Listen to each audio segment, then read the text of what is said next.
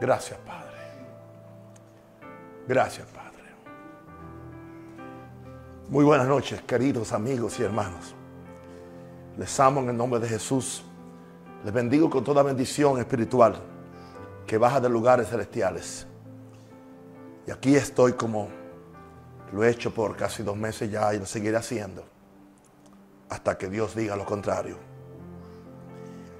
Antes que traiga la enseñanza en esta noche, quisiera leer unos versos de el libro de Isaías, capítulo 42, que en un sentido resumen, explica mi ministerio y la forma quizás tan única como Dios me ha levantado a mí para bendecir a tanta gente. Y soy consciente que hay un mover de Dios. Hay un pueblo que tiene un oído abierto para oír lo que el Espíritu le dice a la iglesia. A todos los que se están conectando, muchas gracias.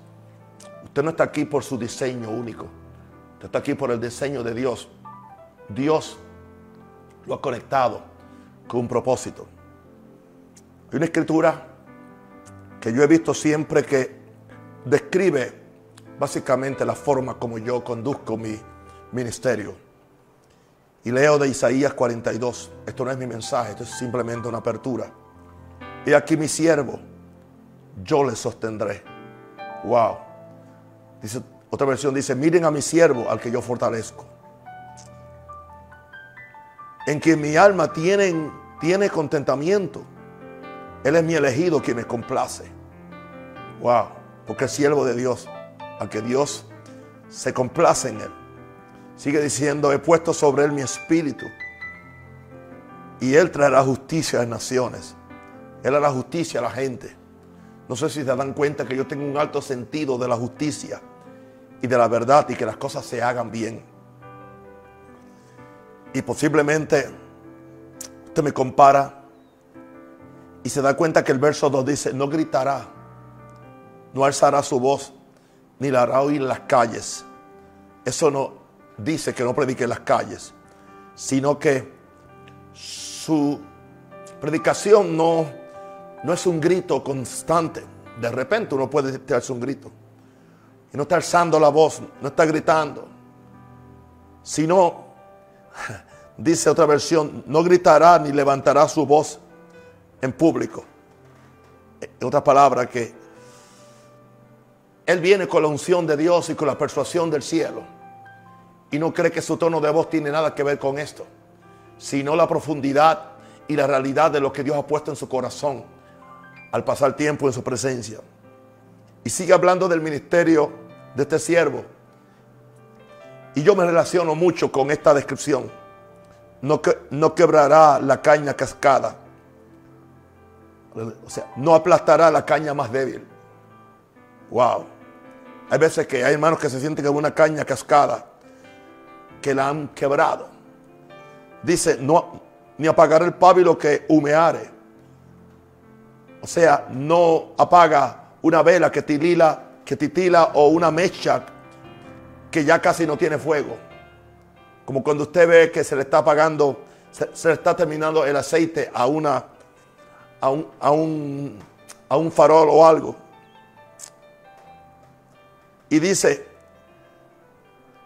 por medio de, de, la verdad traerá justicia. Hay algo sobre la verdad de Dios. Sin tener que gritar, alzar la voz, sin quebrarle a nadie lo poquito que le queda, sin apagarle el último fueguito que le queda a alguien. Pero Él trae la verdad y por medio de la verdad, Él dice que le hará justicia a los agraviados. Y sigue diciendo el verso 4, no, no se cansará. Tiene una pasión, no desmayará hasta que establezca en la tierra justicia y las costas separarán su ley. No vacilará ni se desalentará hasta que prevalezca la justicia en toda la tierra. Tiene un alto sentido de justicia. Aún las tierras lejanas, más allá del mar, esperarán sus instrucciones.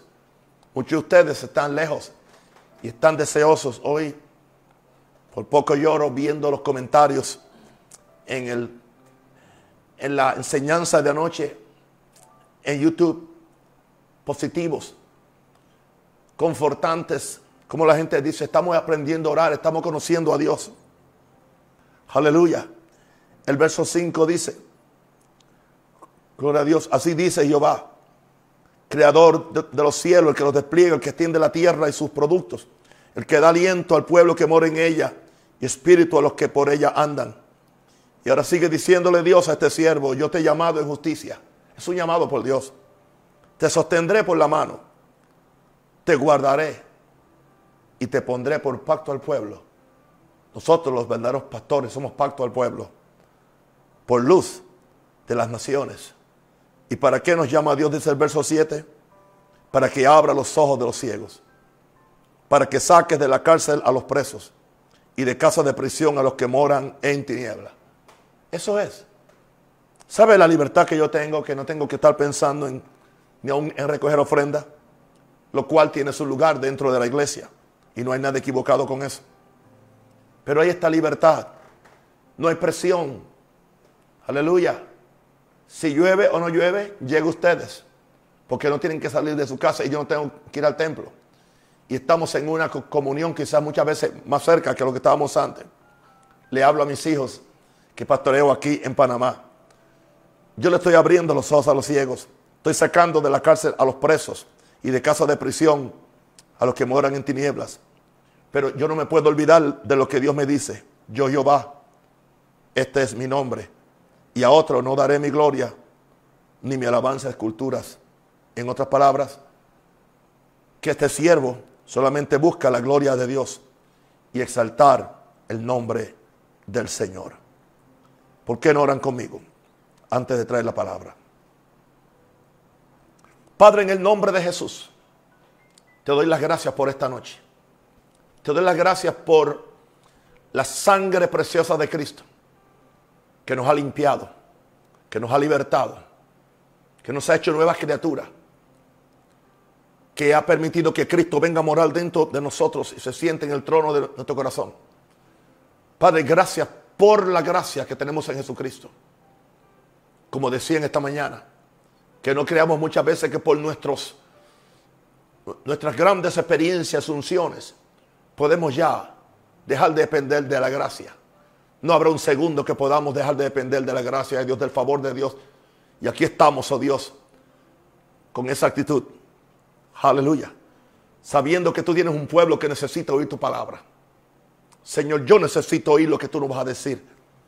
Señor, en el nombre de Jesús. Amén. Cristo en nosotros es mayor que Satanás en el mundo. Es un mensaje diferente a los, a los otros días. Porque el Señor sabe exactamente lo que necesitamos. Cristo en nosotros es mayor que Satanás en el mundo. Le quiero hacer un, una observación, especialmente a los que a los que predicamos, y sé que hay muchos predicadores que me están escuchando. Hágame un favor no se cierre a una nueva apertura de un verso bíblico o a una nueva interpretación. Porque muchas veces nos ha pasado a todos. Hemos estado leyendo el mismo verso, el mismo verso, pero simplemente lo estamos trillando, lo estamos pisoteando. Y siempre vemos lo mismo. Pero ¿qué si llega un momento cuando de repente viene la luz de la palabra, porque lámpara de Jehová es el espíritu del hombre. Y cuando se prende esa lámpara del Espíritu Santo que está en nosotros y alumbra un verso, nos damos cuenta, Señor, hay algo más que lo que yo había visto. Y es posible que cuando yo le explique, algunos crean que estamos contradiciendo lo anterior. No, no estamos contradiciendo lo anterior. Posiblemente estamos ampliando lo que habíamos entendido. Por eso dice que ninguna escritura es de interpretación privada, porque los santos hombres hablan, hablaron siendo inspirados por el Espíritu Santo. Por eso necesitamos la asistencia continua del Espíritu Santo para seguir entendiendo estas escrituras. Y básicamente eso me pasó a mí en esta tarde con 1 Juan 4, 2 al 4. Vamos allá, por favor. En esto conoced el Espíritu de Dios. En esto todo espíritu que confiesa que Jesucristo ha venido en carne es de Dios. Está hablando aquí de la encarnación de Jesús. Está hablando aquí del Cristo de la gloria cuando se hizo carne en la Virgen María. Pero dice entonces, todo espíritu que no confiesa que Jesucristo ha venido en carne, sea que hay una contraparte. Hay un espíritu que no confiesa que Jesucristo ha venido en carne y aunque lo sabe, lo quiere negar. No es de Dios. Y este es el espíritu del anticristo. Hemos oído tanto del anticristo y muchas veces estamos simplemente concentrados en que aparezca el anticristo con sus cuernos ah, o con sus botando fuego por la boca. Y muchas veces no nos damos cuenta que el espíritu de anticristo siempre ha estado presente, aún desde el tiempo del apóstol Juan. Y dice, hay un espíritu de anticristo que niega que Jesucristo ha venido en carne. Y quiero que amplíen su mente hoy. Y dice, el cual vosotros habéis oído que viene. Pero entonces, habéis oído que viene, pero ya está en el mundo. Qué interesante. Ya estaba en el mundo, pero viene. O sea que hay una operación del espíritu de anticristo por los últimos dos mil años. Pero va a venir una manifestación mayor hasta que ya aparezca el hombre de pecado que se llama el anticristo. Ahora, vamos a ver esto ahora. Hijitos, vosotros sois de Dios. Sois de Dios. Wow. ¿Y qué tiene que ver esto? Porque ese es el, el ambiente donde está el verso, el contexto. Vosotros también sois de Dios. En otras palabras, hijitos, y Dios, y le está llamando hijitos porque son hijos de Dios. Vosotros también sois de Dios. En otras palabras, en la misma forma que Jesús es el Hijo de Dios y Jesucristo ha venido en carne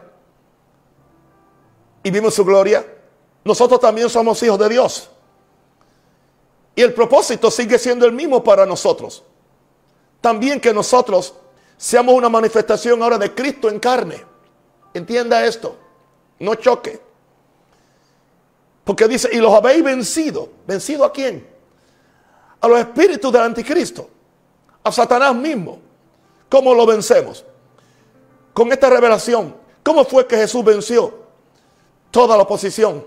Porque sabía quién era. El Padre estaba en él. Él era la manifestación. Él era la simiente del Padre. Él venía con un poder sobre Satanás y los demonios y todo el imperio satánico. Pero ahora nos dice, vosotros también sois de Dios. Soy criatura de Dios. Ustedes han vencido. Y aquí es que está el asunto. Porque mayor es el que está en vosotros. ¿Y cuántas veces hemos dicho y lo hemos repetido? 74 años casi. Dios está en mí. Dios es mayor que el que está en vosotros. Y eso es correcto. Pero ¿cuál Dios? ¿Dios Padre o Dios Hijo?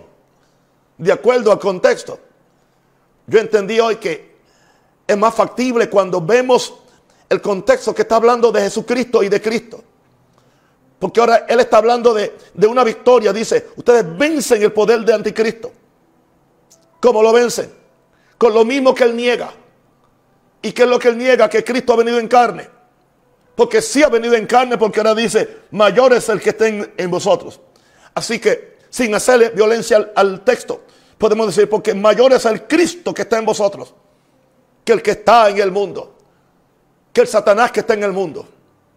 Y eso es lo que yo quiero compartir hoy con ustedes, ya bajo este nuevo concepto, que no es nuevo, porque es lo que dijo el apóstol cuando escribió este verso. Ahora, mis santos, hoy usted va a tener que escuchar esta enseñanza unas cuantas veces porque esto no es, esto no es cereal o no es la comidita esa que le dan a los bebés, no. Esto es para que lo entendamos, pero de esto va a depender que usted tenga victoria aún sobre otro virus peor que este, que usted tenga victoria sobre toda tentación, que usted tenga victoria sobre el mismo diablo que usted se le pueda parar al frente al diablo y decirle, mayor es el Cristo que está en mí que que está en el mundo. Porque cuando lo hemos dicho, mayor es Dios, pero Dios está en el cielo. Pero la Biblia dice, Cristo en vosotros la esperanza de gloria. Uf, Padre Santo. Ahora, Veamos hoy la gran lucha cósmica del fin del siglo, en la cual estamos nosotros. Satanás por un lado trayendo su simiente. Y su simiente, el espíritu de anticristo, es tanto así que el anticristo es simiente de Satanás. Cuando Satanás se va a encarnar en un hombre para manifestar todo el poder de Satanás. Y para negar, o no para negar, sino para combatir al Cristo. Él no niega al Cristo, él viene como un anticristo. Aleluya. El anti-Naún no niega a Naún, sino que está en contra de Naún. Eso es todo. Porque sabe que Naún existe. ¿Ah? El anticristo no es que niega al Cristo, es que combate al Cristo. Aleluya. Y Dios, por otro lado, viene trayendo su simiente, pero una simiente superior. Yo quiero que tú sepas, mi santo hermano, la simiente que está en ti es superior a la simiente del mismo anticristo. Es tanto así. ¿Por qué le tenemos miedo a la manifestación de anticristo cuando nos asegura el, apóstol y vosotros los habéis vencido? Tanto al espíritu de anticristo como el mismo anticristo si se manifiesta. Aleluya. Ahora, otra vez, vemos una lucha clásica. Satanás por un lado trayendo su simiente, el espíritu de anticristo. Y Dios por otro lado trayendo su simiente superior, el espíritu del Cristo. Satanás y los poderes y los poderes religiosos quieren convencernos que solo hay unas dos veces que Dios se encarnó en los hombres aquí en la tierra. Y es, oh claro, se encarnó en Adán y fue hecho muy viviente. Se cree en el nacimiento virginal y Cristo también es una encarnación de Dios y vimos su gloria. Pero tenga cuidado, hermano, tenga cuidado. Aleluya. Satanás aún así trata de convencer a los hombres que la encarnación de Dios en Cristo es una falacia. Él quiere negar eso. Porque si niega eso, niega mi esperanza de gloria. Si niega eso, niega mi victoria. Si niega eso, niega mi posibilidad de que yo también sea divinizado y yo cargue la imagen de Dios. A Él le conviene que lo creamos. ¿Y cuántos teólogos se han puesto de acuerdo con el mismo diablo? Ahora, Satanás trata de, de convencer a los hombres que la encarnación de Cristo en el creyente es una falsa doctrina o una herejía. ¿Cuántos, cuántos, cuántas cosas han dicho de Naún Rosario? Y no vengo aquí a defenderme, no tengo que defenderme porque la verdad se defiende sola. Es un hereje, falsa doctrina. Jesús solo. A veces me dicen Jesús solo, otras veces me llaman Jehová solo. Ya no saben ni qué decir. Señor, gloria a Dios. Ah, ah, hereje. Por favor, escúcheme bien. No se mande. Tenga cuidado también porque no, no hagáis mal a mis ungidos y a mis profetas. Es peligroso. Ahora, quiero que tú entiendas esto. Si tú no entiendes más nada de lo que voy a predicar, tan siquiera entiende que a esto es que el diablo le teme y te quiere mantener en una cárcel.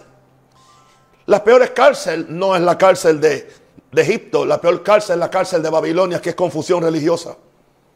Cuando estás encarcelado en conceptos, en doctrinas, en filosofías humanistas humanas que se disfrazan de religiosidad. Esos fueron los que crucificaron a Jesús y fueron los que se, los que se opusieron a la visitación que Jesús lloró sobre Jerusalén y dijo, y dijo, si tú hubieras entendido lo que era para, para tu bien, aleluya, hubieras tenido otros resultados, pero ahora serás destruida y no quedará piedra sobre piedra. El diablo le teme a esto, a esto. Quiero que te diga algo, al diablo no le teme que yo hable en lenguas y yo hable en lenguas. El diablo no, no le teme que yo memorice capítulos enteros de la Biblia y yo, bueno, sé bastante Biblia. Al diablo no le, no le molesta que yo sane a los enfermos. Al diablo no le molesta que yo eche fuera ni los demonios. Pero el diablo no quiere que tú, que tú, eh, que tú eh, eh, encuentres tu verdadera y única identidad. Eres una imagen de Dios en la tierra. Eres hijo de Dios. Y eso no es un título simplemente. ¿Entiendes? No, pero soy hijo adoptado. No, eres hijo engendrado, que es diferente. Cuando hablas de hijo adoptado es otra cosa que no tiene que ver nada con el, engendramiento espiritual que tú tienes. Dice que, a, a, los que le recibieron, a los que creen en su nombre, le dio potestad de ser hechos hijos de Dios. Esto no es simplemente una doctrina, esto es una experiencia. Una experiencia que se puede sentir adentro. Hermano, yo siento a Cristo en mí. Yo siento la gloria de Dios en mí. Yo siento cuando estoy bien con Él. Yo siento cuando también lo entristezco a Él. Y sé cómo salir de eso. Y sé cómo hacerlo porque Él me da la gracia para yo otra vez volver al lugar de comunión con Él. Volver a la autoridad para poder vivir una vida de victoria. El diablo le teme que descubramos que la simiente de Dios está en nosotros y se llama Jesús. Y vence a Satanás y sus demonios porque fue la promesa de Génesis 3.15 que tanto se ha enseñado en los institutos bíblicos. Génesis 3.15, la lucha entre la simiente de la mujer, que es Cristo, y la simiente de la serpiente, que es hoy el anticristo, por cierto. Aleluya. Ahora, hoy yo vengo a decirte, aleluya, creamos que el Cristo que, que está en nosotros es mayor que cualquier cosa que está en el mundo. Pongámosles nombre que Satanás que está en el mundo es mayor. Si tú llegas a entender esto y, lo sigues estudiando y pides la revelación del Espíritu Santo, te volverás no prepotente, no orgulloso, pero te volverás más que vencedor en todas estas cosas. Ahora, ¿por qué razón es que, que Cristo en nosotros es mayor que Satanás en el mundo? Número uno, en nosotros está la simiente vencedora de Dios. Nada de Dios es cobarde. Nada de Dios se rinde. Nada de Dios le tiene miedo a la circunstancia, al diablo, o al futuro o a lo desconocido, y menos a la muerte. Porque en todas estas cosas somos más que vencedores. Porque en nosotros está la simiente vencedora de Dios, se llama Cristo. Es un, y tiene un poder único. El poder divino, el poder creativo, el poder de resurrección. En 1 Pedro 1.23 dice, siendo renacidos, 1 Pedro 1.23, siendo renacidos, no de simiente corruptible, sino de incorruptible, por la palabra de Dios que vive y permanece para siempre, habla de un nuevo nacimiento. Hemos nacido, aleluya, de, de, la simiente de Dios. Y la simiente de Dios es Jesús. Es la simiente vencedora. Aleluya. Ahora, 1 Juan 3:9 dice: Todo aquel que es nacido de Dios, wow, todo aquel que es nacido de Dios, no simplemente es nacido de Dios, tiene la encarnación de Cristo dentro de él. Es la justicia de Dios en Cristo. Todo aquel que es nacido de Dios no practica el pecado porque la simiente de Dios, la simiente de Dios permanece en él. Quiero decirte esto, lo que ha nacido de Dios, sea, no es este cuerpo ni esta alma que nació de, de Virginia y de Juan Rosario, no. Lo que ha nacido de Dios es el Cristo que está en mí. Por eso dice que ese nunca practica el pecado. Porque la simiente de Dios aleluya, que es Cristo, es lo que está, permanece en mí.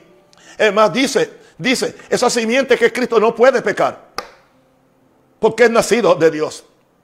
Entonces, ¿estoy yo excusando el pecado? No. ¿Sabe por qué pecamos? Por ignorancia. ¿Sabe por qué pecamos? Porque permitimos que la simiente de Satanás nos engañe. O permitimos que nuestra, nuestra carne sea un instrumento para entregarse a Satanás. Esta mañana yo fui instruido por el Espíritu Santo cuando estaba orando, porque el Señor me habló de la importancia cuando oramos. Como siempre tenemos que empezar por lo de afuera, por lo de afuera, por lo de afuera, bregando con, con la carne o el cuerpo. Después moviéndonos al alma y después entrando en el Espíritu. Y cuando estoy orando eso, me doy cuenta que eso está hablando del tabernáculo. Exactamente lo mismo.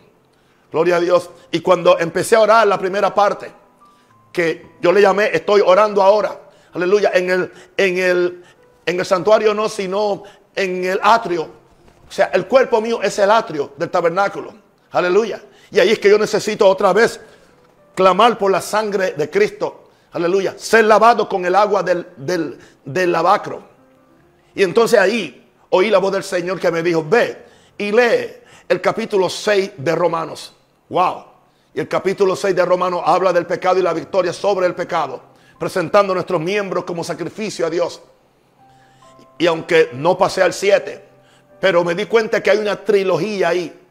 El 7 habla ya del alma. ¿Cómo yo voy a bregar con el alma? Pero cuando llego al 8, entonces ahí ya entré ahora en el espíritu. Wow, eso es material para otra noche. Pero ahora yo me doy cuenta, porque él dice que no, puede pecar. No puede pecar, dice, no puede pecar. Aleluya. Aleluya. Tanto así que dice, todo aquel que es nacido de Dios, lo que dice es que no peca. Eh, los traductores pusieron, no practica el pecado porque ellos no entendían esto. Ahí no se está refiriendo, entiende, al pecado que yo hago con, con mi alma cuando está, sino al Cristo que está en mí, porque Él es la simiente de Dios en mí. Él no peca en mí. Aleluya. Entonces, Dios en la medida que yo eh, permita que Dios permanezca en mí, en Cristo, aleluya, yo tampoco voy a pecar. Porque ahora Él y yo somos un mismo espíritu. Y tenemos el poder para resistir el pecado. Que nos han dicho que mientras seamos humanos, que mientras estemos en la tierra, estaremos pecando. Y nos hemos acostumbrado a esa, a esa posición. Y ya esperamos pecar. Y si, no, y si no pecamos, nos asustamos. No, hermano, la voluntad de Dios no es que pequemos, sino que la simiente de Dios aleluya, nos dé la victoria aún sobre el pecado. Wow. Es una simiente vencedora. Gente que quiere vencer demonios afuera, pero no pueden vencer el adulterio y la codicia adentro. No funciona. No funciona. Ahora, ¿cuál es mi tema hoy? Cristo en nosotros es mayor que Satanás en el mundo. Oh Señor Padre, yo te doy gracias. Te doy gracias, Padre, porque yo no tenía idea de que tú ibas a permitirme, oh Dios, predicar esto, Señor, que lo prediqué creo que una sola vez. Aleluya. Y ahora viene con nueva luz y con, nuevo, con, con nueva fuerza para no solamente habilitarme a mí, sino habilitar a mis hermanos que necesitan, aleluya, esta nota de victoria.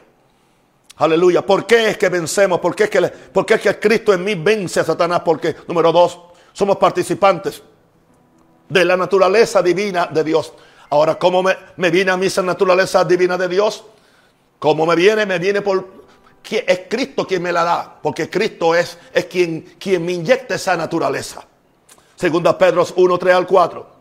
Como todas las cosas que pertenecen a la vida y a la piedad, nos han sido dadas por su divino poder, mediante el conocimiento de aquel que nos llamó por su gloria y excelencia pero otra versión dice, el conocimiento de aquel que nos llamó a su gloria y excelencia. Me gusta más eso, que Él nos llamó a su gloria, no por su gloria, sino a su gloria y excelencia. ¿Y cómo es que yo puedo entonces caminar a esa gloria y excelencia? Por medio de, eso que nos va a decir ahora, gloria a Dios. ¿Ah? Y es ah, por medio de las cuales mm, nos ha dado preciosas y grandísimas promesas para que por estas promesas yo llegue a ser participante de la naturaleza divina. O sea, yo tengo que venir a la Biblia y tomar las promesas como la promesa que encontré hoy. Que Juan me dice que prácticamente no es Dios el mayor, el, mayor es el Cristo que está en mí. Aleluya. Eso indica que Dios no está conmigo. Pero cuando Juan estaba hablando en en el contexto, estaba hablando, aleluya, de participar de la naturaleza de Cristo. Y ahora dice que por, por medio de esta promesa, cuando yo las estudio y las creo, llego a ser participante de la naturaleza divina. Y la naturaleza divina en mí no es otro que Cristo en mí, la esperanza de gloria. Y esto hace que yo, que yo huya de la corrupción que hay en el mundo a causa de la concupiscencia. ¿Por qué razón puedo huir de la concupiscencia que hay en el mundo? Porque hay una naturaleza superior en mí. El Espíritu del Cristo, aleluya, reprendiendo, venciendo a Satanás y aún venciendo el Espíritu del Anticristo. Wow. Entonces, si yo soy participante de la naturaleza divina de Dios, indica que yo cargo la imagen de Dios. Indica que yo soy parte. Aleluya. Aleluya. A Jesús se, le llama el último, el último Adán. Pero yo estoy en el último Adán. Por lo tanto, aleluya, dice la Biblia, como Él es en el mundo, sí soy yo. Sí que yo puedo vivir el mismo tipo de vida que Él vivió, si me lo hubieran dicho. Pero no me lo dijeron. Pero gloria a Dios que Dios ha dejado esto para esta última hora, que va a ser la hora más peligrosa de la iglesia. Y es la hora cuando no podemos jugar a la iglesia y seguir pegados simplemente a la letra que mata y no recibir la revelación que viene del Espíritu Santo. Gracias, Papa Shiraba. Riba Coteria Macatara. Y Cotira Mando anda, Padre, porque aquí dice el Espíritu Santo, es una nueva era, dice el Señor. Aleluya. Es una nueva era, dice el Señor. Aleluya. El mundo ya no está análogo, está digital, pero hay una iglesia mía que aún está análoga. Por eso siempre está analizando, aleluya. Pero aleluya, viene una revelación que va a ser una iglesia, aleluya, llena con la última revelación del cielo. Y los que se dejan, aleluya, capturar por el amor de Dios, van entonces a poder entrar en la revelación de estas cosas. Aleluya, para que ellos puedan operar en los poderes del siglo venidero, los cuales van a manifestar una victoria de la iglesia sobre principados y potestades. Y Satanás será avergonzado y la iglesia será glorificada, dice el Señor. Aleluya. Gracias, Padre. Gracias, Padre. Aleluya. Usted sabe que yo no soy de rellenar mis mensajes hablando en lenguas, pero cuando viene el espíritu profético es diferente, tengo que obedecer.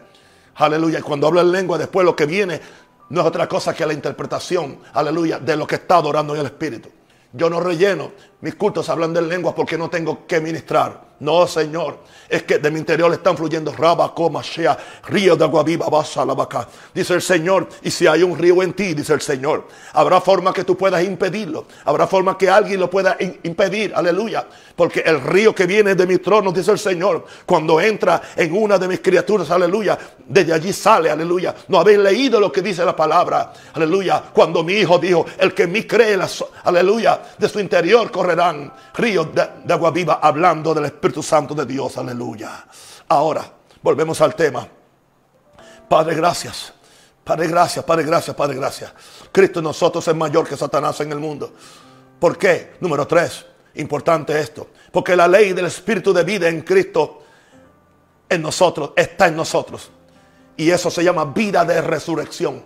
Vida es superior a la vida, a la vida que me dio mi papá y mi mamá es superior, aleluya, a, la vida biológica. Estamos hablando ahora de vida eterna, vida espiritual. Vida eterna no es lo que me va a pasar en el cielo, que voy a vivir largamente. Vida eterna es la calidad de la vida de Dios, que es implantada en los que somos hijos de Dios, en los que cargamos la simiente de Dios. Aleluya. Y esa vida eterna tiene el poder de prevalecer contra todo principado, contra toda autoridad, contra todo demonio, contra todo virus. Aleluya. Si la iglesia hubiera aprendido esto, no estuvieran por ahí todos amedrentados con el COVID-19 o el, o el COVID-99 o lo que el diablo traiga. Aleluya. En todas estas cosas somos más que vencedores. Vamos a Romanos 8, 1 al 2. Ahora pues ninguna condenación hay para los que están en Cristo. ¿En quién están en Cristo? Están en Cristo y Cristo está en ellos. Ah, es un doble blindaje. Cristo por fuera y Cristo por dentro. Los que no andan conforme a la carne, o sea, los, los que no están simplemente enfatizando la debilidad de la carne y enfatizando, aleluya, simplemente que no puedo, que la carne es pecaminosa, que la carne es esto. Y eso es dado, eso lo entendemos. Pero ellos no andan conforme a la carne. Dice que somos, que somos la circuncisión verdadera. Los que no confiamos en la carne y en espíritu servimos a Dios. Los que no andan conforme a la carne, sino conforme al espíritu. Conforme al espíritu. El espíritu de Dios que está en mi espíritu. Y ahora me dice ahora cómo es que yo ando. Porque la ley del Espíritu de vida en Cristo Jesús habla de una ley, habla de un principio, habla de una realidad. Aleluya, que es invencible.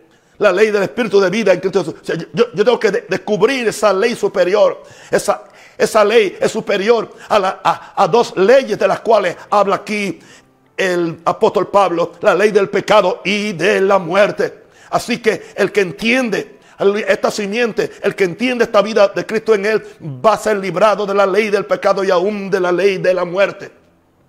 No se va a morir cuando el diablo quiera. No se va a morir cuando venga un virus. No se va a morir, aleluya, cuando venga esto. Sino cuando, cuando sea la voluntad de Dios, aleluya. Y cuando ese hombre haya cumplido, esa mujer haya cumplido su propósito. Y pueda entonces entregar su espíritu, aleluya, libremente a Dios para, para estar con el Señor por siempre. Aleluya, Oh, gloria a Dios. Hay una ley superior y escrito en nosotros. Ahora, Romanos 8, 9 al 11, sigue ampliando acerca de ese concepto que es importante, la ley del Espíritu de vida, la cual vence al anticristo. Mas vosotros no vivís según la carne, sino según el Espíritu. ¿Por qué? Porque en mi espíritu está el Espíritu Santo de Dios. O está el Espíritu. Si es que el Espíritu de Dios mora en vosotros, ¿ves? El Espíritu de Dios mora en mí. El Espíritu de Dios mora en mí. Esto es más que el bautismo del Espíritu Santo. Estamos hablando del Espíritu de Dios. El Espíritu de, Dios es el mismo Espíritu que Dios le dio a Moisés, perdón, a Adán. Así que la gente cada vez que ve Espíritu de Dios creen que se está refiriendo al bautismo del Espíritu Santo. No, no. El Espíritu de Dios mora en cada creyente. Nadie, nadie es salvo a menos que no sea porque Dios puso el Espíritu en nosotros. Esto no es el bautismo del Espíritu Santo. Jesús sopló sobre ellos y dijo, reciban, aleluya, reciban el Espíritu Santo. Y no se estaba, no se estaba refiriendo al bautismo, lo cual vino después, aleluya, el día de Pentecostés. Y dice, y si alguno no tiene espíritu, ve, aquí habla que el Espíritu de Dios es lo que ahora en mí es el Espíritu de Cristo. My God. Le llamo ahora el Espíritu de Cristo. Y no es que el Espíritu de Cristo es el mismo, es el mismo Espíritu Santo, no. El Espíritu de Cristo es el Espíritu de, Cristo. El espíritu de Naón es el espíritu de Naón. El espíritu de John es el, espíritu de John. El espíritu de Gabriel es su espíritu. O sea, Cristo tiene, tiene un espíritu. Ese es el espíritu. Aleluya. Que hay que tenerlo. Pero ¿quién fue el que puso ese espíritu en Cristo cuando se levantó de los muertos? Fue el Espíritu Santo de Dios. Fue el Espíritu de Dios que vino y puso en Cristo el mismo espíritu que había puesto en Adán para que Cristo fuera vivificado eternamente. Y ahora dice, si Cristo está en vosotros, ¿oíste eso? Si Cristo, no una ley, no diez mandamientos, no, no 20, 20 doctrinas, si Cristo está en vosotros, si Cristo está en, Cristo está en vosotros. El cuerpo, en verdad, claro, el cuerpo dice que sigue muerto a causa del pecado. ¿Entiendes? O sea, que sigue siendo débil el cuerpo. Sigue siendo débil a causa del, del pecado original. Más el espíritu que está en ti vive a causa de la justicia. Entonces tú vas a, a, vivir por lo que el cuerpo te dice, por lo que el cuerpo te pide, o vas a vivir porque el Espíritu de Dios que está en ti, aleluya, aleluya, te está, te está inspirando a ser por causa de la justicia, porque ahora tú eres la justicia de Dios en Cristo. Y ahora tenemos una tremenda promesa en el verso 11. Y si el espíritu de aquel que levantó de los muertos a Jesús mora en vosotros, wow. El espíritu de aquel que levantó de los muertos a Jesús mora en vosotros. ¿De qué está hablando ahora? ¿De qué está hablando ahora? No está hablando ahora del bautismo del Espíritu Santo. El espíritu de aquel que levantó de los muertos a Jesús. El espíritu de Dios. Que fue entonces cuando Cristo se, se levantó, ahora es el espíritu de Cristo y si el espíritu de aquel que levantó de los muertos a, Jesús mora en vosotros, el que levantó de los muertos a Cristo Jesús, vivificará también vuestros cuerpos mortales por su espíritu que mora en vosotros. Hay gente que se sorprende cuando vemos a alguien que no ha recibido el bautismo del Espíritu Santo con más fruto del Espíritu que algunos que hablan más lenguas con una catorra. ¿Entiendes? Hay hermanos consagrados bautistas hermanos consagrados, aleluya, evangélicos, que por alguna razón no tienen la fe para recibir lo que nosotros llamamos el bautismo del Espíritu Santo, pero no podemos despreciar a esos hermanos, ni tampoco hacer burla de ellos, sino orar por ellos para que se le amplíe el lente y puedan pueda recibir todo lo que Dios tiene para ellos, he dicho. Otra vez, y si el espíritu de aquel que levantó de los muertos a Jesús more vosotros, el que levantó de los muertos a Cristo Jesús, vivificará también vuestros cuerpos mortales por su espíritu. O sea, que llega un momento que aún nuestro cuerpo, nuestro cuerpo, nuestro cuerpo que está muerto a causa del pecado, ahora va a ser vivificado por medio del espíritu de Cristo. Eso indica que entonces me canso menos. Eso indica que, aleluya, que la batería me rinde más. Eso indica, aleluya, que puedo, que puedo funcionar Puedo funcionar con tres horas de sueño, con tres horas de sueño. Hay otros, aleluya, que, que, que, que ocho horas de sueño y aún quieren dormir más. ¿Entiendes? ¿Por qué razón? Esto no es que uno tiene una justicia diferente a nadie. Esto es simplemente que, que uno ah, ah, está participando de la vida de Cristo, aleluya. La cual te está haciendo a ti más que vencedor sobre todas las cosas en este mundo, aún vivificando tu propio cuerpo. Eso también indica sanando tu propio cuerpo. Así que cualquier persona que esté enferma ahora mismo, yo oro por ti.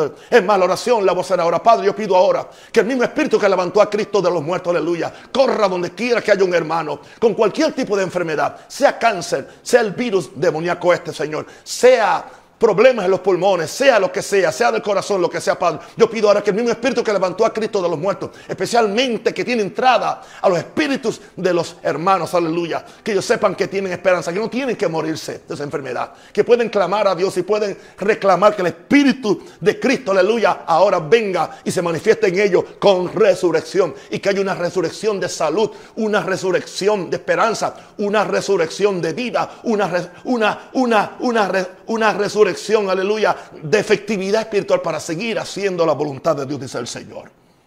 Todo esto porque la ley del Espíritu de vida está en nosotros, la vida de resurrección. Por eso es que somos más que vencedores. Ahora, gloria estamos hablando, aleluya, porque el que está en nosotros, que Jesús, es mayor que Satanás en el mundo o el espíritu anticristo. Número cuatro, hay un tesoro de gloria en nuestro vaso de barro. sigue siendo vaso de barro. Y yo se lo digo a Dios casi todas las mañanas. Pero yo no me enfatizo en el vaso de barro. Aleluya. Yo enfatizo lo que está dentro. Hay un tesoro de gloria en nuestro vaso de barro. Qué interesante, hermano. ¿Sabe una cosa? Desde que empezó esto, yo he estado tomando en un vaso así. Me gusta este vaso. ¿Sabe una cosa? Que yo ni me fijo en el vaso. Ni me fijo en el vaso. Es más, no estoy ni consciente que estoy tomando de un vaso. Yo estoy consciente del agua que está en el vaso. Y si nos hacemos tan conscientes, no que me duele, no que no puedo, no que estoy cansado, no que yo que el médico dijo que yo tengo que dormir ocho horas. No es así que hay gente que tiene, hay gente si tuvieran un 10% de la fe en Dios que tienen en el médico o en las pastillas, serían campeones de fe. Pero ¿cómo le creen al médico? ¿Cómo? Y nada en contra. Yo bendigo a los médicos y doy gracias. Si no fuera por los médicos, la mayor parte, aún de los que son pentecostales, estuvieran muertos porque no tienen fe. No han desarrollado esta vida. Cuando Dios quiere que la desarrollemos. Hay un tesoro de gloria en nuestro vaso de barro. Para mí el tesoro de gloria aquí es, el agua porque es la que me llena ahora. Ahora. Ahora. Dice Pablo en 2 Corintios. Porque Dios que mandó que de las tinieblas resplandeciese la luz es el que resplandeció en nuestros corazones para iluminación del conocimiento de la gloria de Dios en la faz de Jesucristo. Eso habla de una comunión con Dios, de, una comunión con Cristo. Aleluya. Pero, pero tenemos este tesoro de barro. Pero tenemos este tesoro de barro. Pero primero, antes de hablar, de hablar del, tesoro de barro, habla, aleluya, de la gloria. Hay una gloria. Aleluya. Tenemos este tesoro en vaso de barro. Es un tesoro y, porque está hablando de la gloria. tenemos este tesoro de gloria en vaso de barro. Aleluya. ¿Qué pasaría si te levantas por la mañana cansado, aleluya, lo que sea, lagañoso, lo que sea, aleluya? No quieres orar. En mí está el tesoro de este, eh, este, este cuerpo está cansado, este cuerpo no quiere orar, pero en mí está el tesoro de gloria. Padre, gracias, Padre Santo. Y yo me conecto con esa gloria de Dios. Aleluya. Para que la excelencia del poder sea de Dios y no, y no de nosotros. ¿Por qué Dios hace eso? Porque Dios no quiere que tú confieses en tu propia carne, en tu propia habilidad. Que tú siempre tengas que depender de su gracia y tengas que seguir dependiendo que, que mayor es el Cristo que está en ti que el Satanás que está en el mundo. Es un tesoro. Número 5. ¿Por qué el Cristo que está en nosotros es mayor? Porque Cristo en nosotros es la expectativa o la esperanza de gloria, como dice Colosenses 1.26. Esto hay que recibirlo por revelación. Yo llevo 40 y 45, creo que 45 años, casi. Y si usted tiene forma y va al púlpito a un rosario, hay una serie.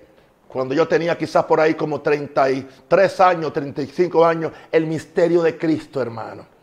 Se me empezó a revelar el misterio de Cristo. Yo no había oído a nadie. Nadie había escrito nada de eso en aquel tiempo. Yo creí que estaba loco. Pero como yo siempre he sido loco así, yo lo prediqué. Y lo prediqué de acuerdo a la revelación que tenía en ese tiempo, hermano, y todavía está vigente. Claro, después de eso, ¿qué no me ha revelado a Dios? Aleluya. Pero está ahí si lo quiere ver. Aleluya. Claro, la voz mía es de un muchachito, de un pollito, como dicen por ahí. Bien, Cristo en nosotros es la esperanza, es la expectativa de gloria. Colosenses 1, 26, 27. El misterio, glory to God, que había estado escondido oculto desde los siglos y edades, pero que ahora ha sido manifestado a, quien, a su santo, ¿ve? Es un misterio que tiene que ser manifestado o revelado. O sea, hay que quitar el velo. El problema es el velo religioso, el velo teológico, el velo cultural, el velo filosófico, el velo eh, médico. Oh, hay, eh, hay, tantos velos que nos impiden ver la, la, revelación de estas verdades, de estos misterios. El misterio que había estado oculto desde los siglos y edades, pero que ahora ha sido manifestado a sus santos. ¿Cuál es ese misterio? Y dice, a quienes Dios quiso dar a conocer las riquezas. O sea, Dios quiere dar a conocer las riquezas de la gloria de este misterio entre los gentiles ¿Cuál es el misterio? Cristo en vosotros, la, expectativa de gloria. Cristo en vosotros. La única expectativa de gloria que tienen los, cristianos es el rapto, que la trompeta suene o que se mueran. Una pregunta, ¿por qué no puedes participar de la gloria aquí? La Biblia no solamente dice que fuimos, que fuimos escogidos o destinados o llamados, dice y también fuimos glorificados y todas están en, el tiempo past. Aleluya. Así que Cristo en nosotros la esperanza de gloria. Shonda quita la manda. Cuando Cristo en ti es la esperanza de gloria, entonces, entonces tú vas a, a, vivir en la gloria y vas a sentir la gloria de Dios y vas a ser un instrumento, un cargador de la gloria de Dios, del amor de Dios, del poder de Dios, de la paciencia de Dios para bendecir a un mundo que tanto lo necesita. El mundo está hastiado de la religión incorporada, está hastiado. El mundo quiere a Jesús, el mundo quiere esperanza, el mundo quiere la gloria. El mundo no está en contra de Dios, por cierto, está en contra de lo que ha aprendido de Dios. No, no, no de la revelación de quién es Dios, porque el mundo quiere ver que, que, Cristo verdaderamente está activo en nosotros. Ellos no van a dejar una vida placentera de pecado simplemente para meterse a una iglesia aburrida, a, a, oír un ignorante que no sabe ni lo que está diciendo porque no ora y no busca a Dios. Simplemente está repitiendo lo que escuchó por los últimos 30 o 40 años. Ay, tenga misericordia alguien de mí. Santo el Señor. Pero es la verdad y la verdad nos hace libres. Cristo, es mi esperanza y dice, vimos su gloria. Oh, que la gente diga, vemos la gloria cuando el pastor aún habla. Vemos la gloria cuando John predica. Vemos la gloria cuando ese muchachito, aleluya, gloria a Dios, el nieto canta. Vimos la gloria, aleluya, cuando vienen y nos traen una bolsa de comida, porque ahí también se manifiesta la gloria. Oh, gloria a Dios, aleluya. Ahora, número 6, número 6, número 6, número 6, número 6. Gloria a Dios. Cristo en nosotros es, es mayor que Satanás en el mundo. ¿Por qué razón? Número 6. Aleluya tenemos el espíritu de la fe de Dios. Tenemos el espíritu de fe. El espíritu de la fe de Dios. Segunda Corintios 4, 13, 14 dice, pero teniendo el mismo espíritu de fe. Ok, pero ¿cuál fe es esa? No es la fe mía, es la fe de Jesús. Porque yo sé que es la fe de Jesús. Escuchen esto, escuchen esto. Gálatas 2.20 dice, con Cristo estoy, juntamente crucificado. Ya no vivo yo, más vive, más vive, más vive Cristo en mí.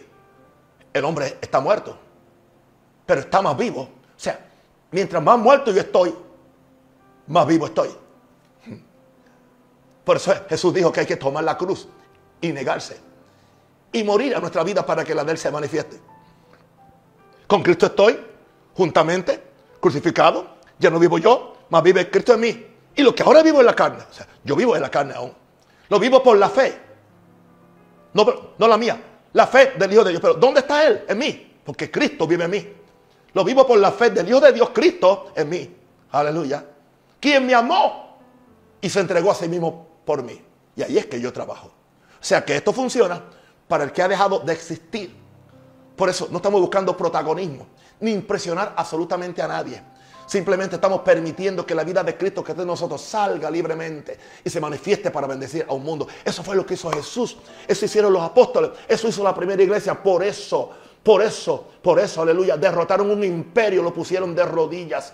Porque Cristo, el Espíritu de Cristo siempre vence al Espíritu de Anticristo. ¿Usted cree que yo le tengo miedo a la OMS? ¿Usted cree que yo le tengo miedo a que, a que, me, a que me hagan un atentado? No tengo miedo, no me pueden tocar. No me pueden tocar. ¿Por qué? Porque Cristo es mi esperanza de gloria, aleluya. Y yo tengo el espíritu de la, de la fe de Dios, teniendo el mismo espíritu de fe, conforme a lo que está escrito, creí por lo cual hablé nosotros también creemos, por lo cual también hablamos, sabiendo que el que está, el que resucitó al Señor Jesús, a nosotros también nos resucitará con Jesús y nos presentará juntamente con vosotros.